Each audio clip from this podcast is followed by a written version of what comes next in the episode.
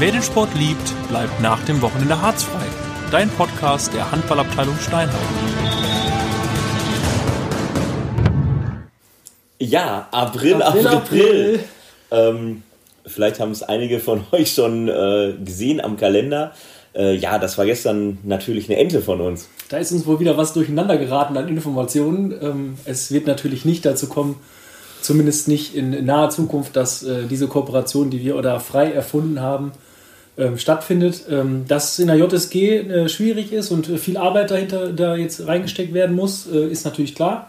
Ja, das und, ist äh, ähm, keine Ente. Da äh, wissen wir das aus erster Hand, dass da äh, ganz viel zu tun ist. Ähm, äh, es gilt irgendwie über 100 Pässe umzuschreiben. Also das ist ähm, echt viel Arbeit. da haben wir euch nichts vorgeflunkert.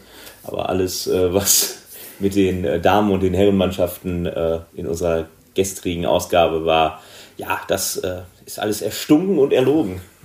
Ja, ähm, danke nochmal ähm, und für die Unterstützung. Ohne die schönen Ö-Töne, die wir ja, äh, die ihr gestern gehört habt, äh, von den Eingeweihten, ähm, ja, hätte das nicht so schön funktionieren können. Danke Urmel und äh, Menzi, äh, Lüni, genau, Lüni und, und Yannick. Yannick äh, dass ihr so gut mitgemacht habt und ähm, dass ihr das auch ja, so ein bisschen außen vor gehalten habt. Ihr wusstet das ja schon ein, zwei Tage vorher.